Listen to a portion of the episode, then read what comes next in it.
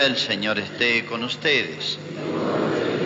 Evangelio de nuestro Señor Jesucristo según San Lucas. Jesús decía a los discípulos, había un hombre rico que tenía un administrador, al cual acusaron de malgastar sus bienes. Lo llamó y le dijo, ¿qué es lo que me han contado de ti? Dame cuenta de tu administración, porque ya no ocuparás más ese puesto. El administrador pensó entonces, ¿qué voy a hacer ahora que mi señor me quita el cargo? Cavar no tengo fuerzas, pedir limosna me da vergüenza. Ya sé lo que voy a hacer para que al dejar el puesto haya quienes me reciban en su casa.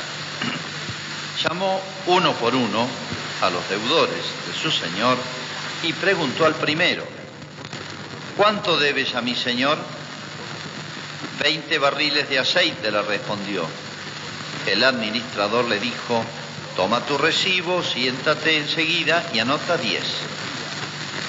Después preguntó a otro, ¿y tú cuánto debes? Cuatrocientos quintales de trigo, le respondió. El administrador le dijo, toma tu recibo y anota trescientos. Y el Señor alabó a este administrador deshonesto por haber obrado tan hábilmente, porque los hijos de este mundo son más astutos en su trato con los demás que los hijos de la luz. Pero yo les digo, guárdense, gánense amigos con el dinero de la injusticia, para que el día en que éste le falte, ellos los reciban en las moradas eternas. El que fiel en lo poco, también es fiel en lo mucho. Y el que es deshonesto en lo poco, también es deshonesto en lo mucho. Si ustedes no son fieles en el uso del dinero injusto, ¿quién les confiará el verdadero bien? Y si no son fieles con lo ajeno, ¿quién les confiará lo que les pertenece a ustedes? Ningún servidor puede servir a dos señores, porque aborrecerá al uno y amará al otro. O bien se interesará por el primero y menospreciará al segundo. No se puede servir a Dios y al dinero. Es palabra del Señor.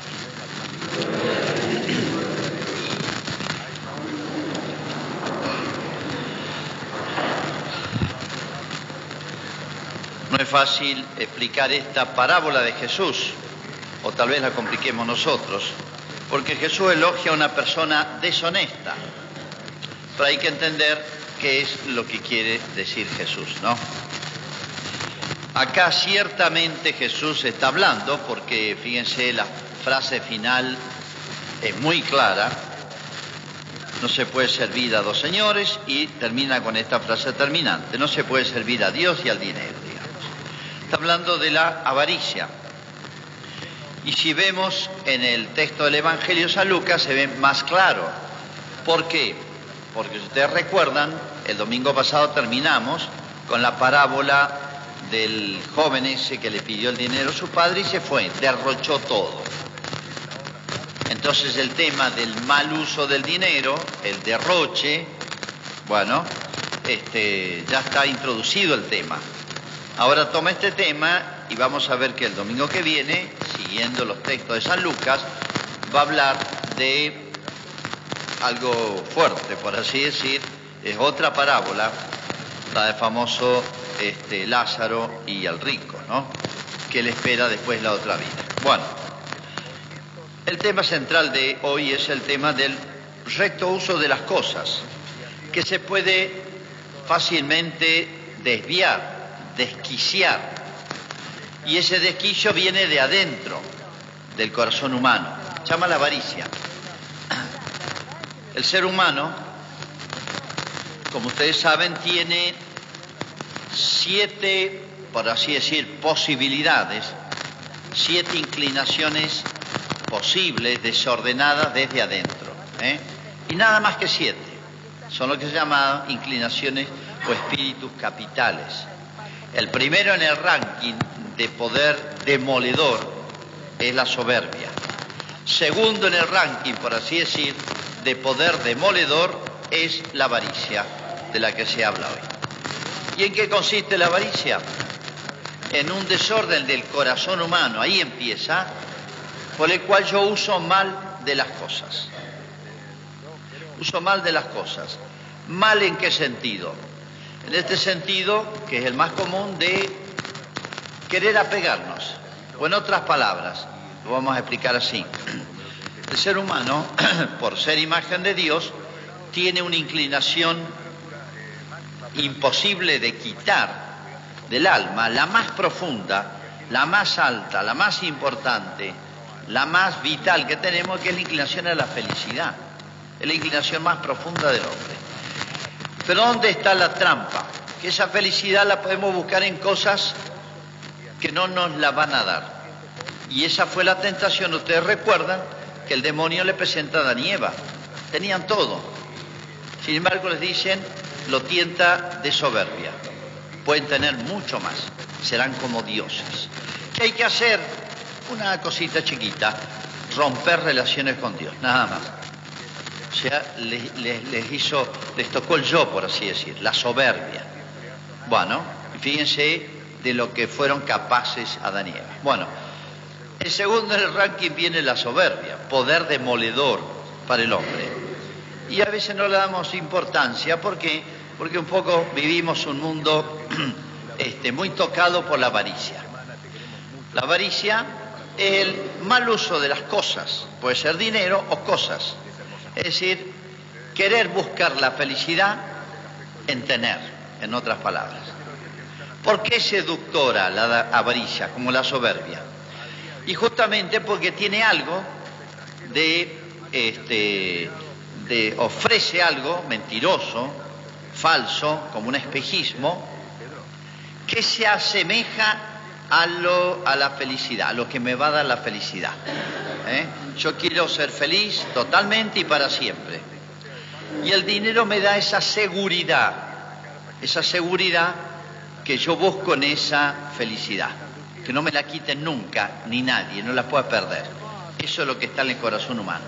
Y el poseer cosas me engaña, diciéndome, teniendo todo vas a ser feliz. Tiene una de esas notas características que el hombre busca.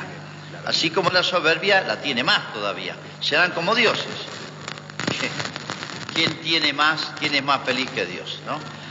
Por eso es seductora, por eso nos atrae a todos.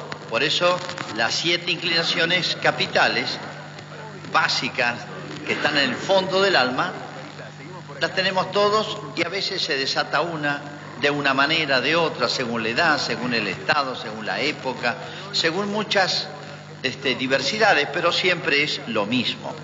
Esto es tan antiguo como el ser humano, todos, ¿eh? los siete inclinaciones capitales, los siete orígenes de todos los pecados posibles de cometer.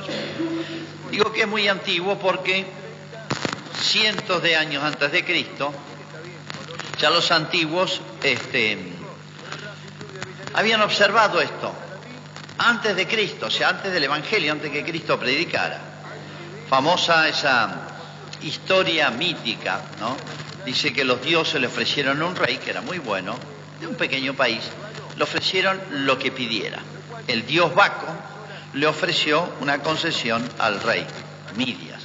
Y el rey dice, bueno, ¿con qué se hacen fuerte, poderoso y grande los reyes? Con dinero. Con dinero se compra todo. Bueno, que lo que yo toque se convierta en oro. Se lo concedió. Bueno, entonces bueno, tocó un florero y se convirtió en oro. Tocó una estatua que había en el jardín y se convirtió en oro. Bueno, imagínense oro macizo. Si iba a ser millonario y poderoso. Bueno, va a comer y la comida se le, se le transforma en oro. No iba a poder comer. Viene a saludar uno de los hijos y bueno, también se convierte en oro. Entonces ahí se dio cuenta, por las consecuencias, de la locura que había pedido. Es una un cuentito, por así decir, una historia ficticia, pero que muestra de una manera muy gráfica y fácil de transmitir, antiquísima, viene antes de Cristo, este, de cómo los antiguos, los pueblos antiguos, más inteligentes, más lúcidos, habían descubierto que en el corazón humano estaba este posible desorden. Yo y fácil desorden. Otra historia, cuentan de un, esto es unos 300 años antes de Cristo, esto es historia real. Había un emperador muy poderoso, un genio, tal vez los genios más grandes de la historia de la humanidad, llamó Alejandro Magno, este genio político y militar, y él escuchó hablar, había hecho conquistas enormes, ¿no? Y él oyó hablar de un filósofo, un hombre que había concebido un pensamiento para resolver los problemas de la vida, digamos, ¿no? un sistema filosófico. Y para él la fuente de la felicidad, de la infelicidad, del dolor, estaba en desear cosas.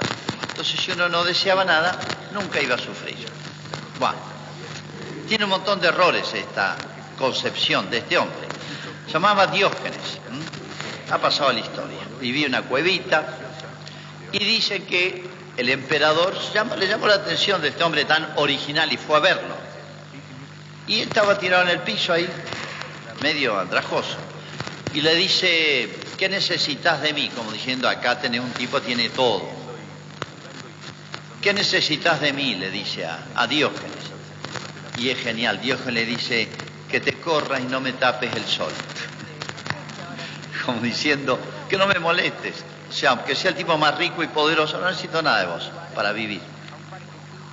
Y dice que él llevaba a sus discípulos, a los que lo seguían, al, diríamos en términos modernos, al centro comercial, al shopping. En esa época el shopping tenía otras maneras, ¿no? 300 años antes de Cristo. Y dice, y les mostraba y les iba comentando todo lo que ofrecían ahí los, la gente, ¿no?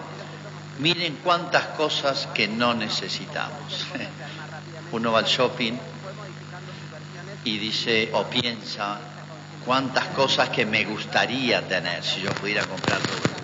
Y él le decía, aprendan a vivir, miren cuántas cosas que no necesitamos para ser felices. Bueno, esto es medio anecdótico, pero fíjense, lo digo porque ya todos los pueblos que han tenido un poquito de idea, de pensamiento, que han querido investigar lo que es el corazón humano, que nos lleva a la felicidad y que no. No todos los pueblos han pensado estas cosas, ¿no? Han habido, la mayoría de los pueblos han sido muy ignorantes, han vivido como animalitos casi, ¿no? Sobrevivido. Los pueblos que han pensado un poquito más, aún no cristianos, se han dado cuenta de este enemigo del ser humano que está metido dentro del corazón humano. Porque en la avaricia, fíjense, hay dos cosas dos cosas simultáneas. Una que es la peor, en la más oculta, que es un desorden del corazón humano. No sabe usar de las cosas. Y yo diría no saber usar y gozar de las cosas. El avaro no disfruta de nada, aunque tenga de todo. Los famosos ricos y famosos, los famosos ricos y famosos, que aparecen en pantalla y tienen horas de radio y televisión y horas de televisión y lo que cuanta pavada pueden decirla se las reproducen y les dan tiempo, explican. Y mucha gente los mira con cierta envidia, admiración y envidia. Y uno, pensándolo bien, tendría que decir, pobre gente, sus vidas son bastante desgraciadas. ¿no? Bueno, el corazón humano se puede desordenar y, es para su propio mal. Ese es lo lo primero y lo peor de la avaricia, ¿no? Es no saber usar con señorío de las cosas. Y las cosas me terminan usando a mí. Soy esclavo de las cosas. Y lo segundo es que el avaro comete muchas injusticias. Y eso es lo que más se nota. Lo notan los que están cerca. Porque en general, el que quiere acumular, el que quiere tener más y más y más y más, esto ya está en toda la tradición cristiana, dice, produce un efecto en el corazón humano, muchos efectos. El primero es endurece el corazón, lo hace insensible. Cuando yo amo las cosas como si fuesen el sentido último de mi vida, las cosas me endurecen el corazón. Si amo a Dios, Dios me ablanda el corazón, por así decir, me sensibiliza, me humaniza el alma. Pero si amo las cosas, las cosas son cosas y endurecen, cosifican el corazón, digamos, cosifican el corazón. Por eso el primer efecto del Navarro es insensibilidad. Por eso es tan común que los avaros, que pueden ser pobres o ricos o medianos, porque la avarilla está en el corazón, puede ser el deseo de tener, puede ser el deseo de conservar lo que tengo y puede ser el deseo de aumentar lo que tengo. Pero muchas veces donde se nota más es a veces en personas ricas o que se han enriquecido mucho de golpe porque han tenido ese motorcito adentro, ese motorcito que lo ha llevado mal camino, le ha endurecido el corazón. Y a veces son los más insensibles a las necesidades del prójimo. Y si Dios le da de más, bueno, bendito sea, no está mal ser rico, está mal ser tacaño, agarrado, avaro, cuando tengo de más. Lo que necesite para vivir. Y lo demás, Dios me lo da. Sí, lo puedo haber adquirido honestamente. La persona se ha enriquecido honestísimamente. Bueno, también tiene una obligación para con el bien común, si tengo de más, es lo que Jesús dice. Gánense el cielo con las riquezas injustas, dice Jesús. Yo lo traduciría así, con, con el maldito dinero, con las malditas cosas que nos hacen tantas trampas al alma, con esta basura del dinero o de las cosas que comparado a las divinas no son nada. Por eso el que fiel en lo poco, en las cosas materiales, se le va a ablandar el corazón para ser fiel en lo mucho, que es Dios, que es el cielo, que eso sí que es una riqueza infinita y eterna. Esa sí me va a dar la felicidad, ¿no? Háganse, traduzco entonces en castellano moderno, gánense el cielo con estos malditos dinero, con las malditas cosas que son papeles, que pasan, que, que se nos van de las manos, que nos hacen sufrir o que nos echan a perder la vida. Pero hoy ha pasado una cosa muy particular. Yo decía que es un defecto del corazón humano de todos. O sea, todos lo tenemos adentro, de una u otra manera. En los niños y en los grandes, ¿eh? en los pobres y en los ricos. El que no tiene quisiera tener y envidia y llega a odiar a los demás porque tiene. Se despierta el resentimiento. En el que tiene mucho el afán, la locura por conservarlo y o, por acrecentarlo. Pero termina copando, llenando el corazón humano. Y no cabe lugar para Dios. Por eso el ser humano no puede amar muchísimo todo, muchas cosas, o una u otra. ¿eh? O una u otra. Es como el matrimonio.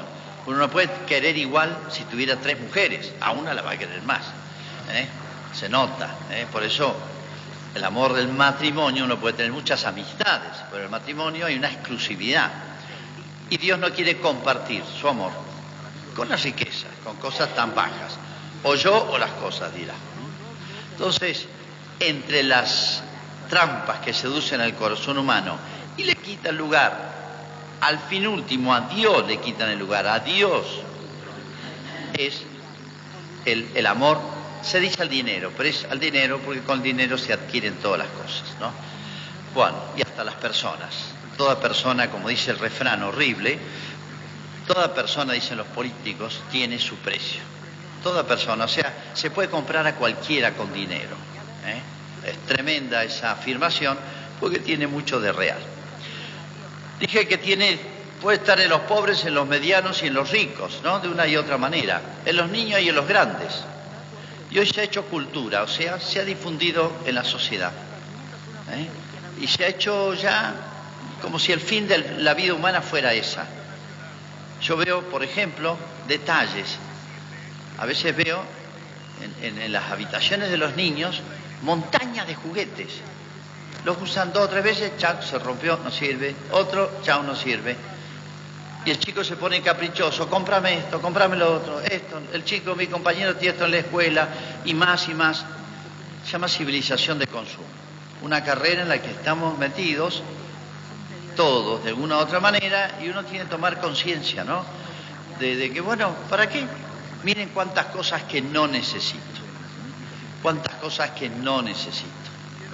En la antigüedad, en los pueblos, el primer y más grande edificio era la iglesia significaba muchas cosas eso, ¿no? Hoy cuando hacen visitas turísticas a las grandes ciudades, las empresas, ¿a dónde lo llevan? A los centros comerciales, a los shopping. son los edificios más espectaculares, calefaccionados, refrigerados, arquitecturas hermosas, espacios amplios, jardines y tan bien presentadas las cosas que da ganas de comprar todo, ¿no han visto? ¿Eh? Los supermercados nomás, que es una cosa cotidiana.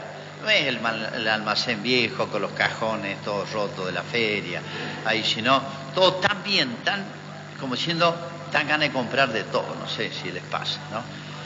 Hasta existe la, hay una enfermedad, una adicción, que es el comprador compulsivo, ¿eh? es una enfermedad muy moderna. Bueno, todo este ámbito, Fíjense cómo se nos ha hecho cultura y uno tiene que pensar un poquito y decir, che, la pucha, tengo que aprender a usar de las cosas y no que las cosas me terminen usando a mí. Pero bueno, me queda un tema pendiente y es explicar un poquito la parábola. Porque parece que Jesús elogia algo deshonesto. Dice, había un hombre muy rico, imaginemos un super empresario, ¿no? Que tenía un administrador de todos sus bienes. Un detalle para entender la parábola, porque los judíos la entendían porque en su época existían esas costumbres. Este hombre dice, como él disponía, ¿cuánto le debes a mi patrón? qué sé yo, 100 quintales de trigo. Bueno, anota 50.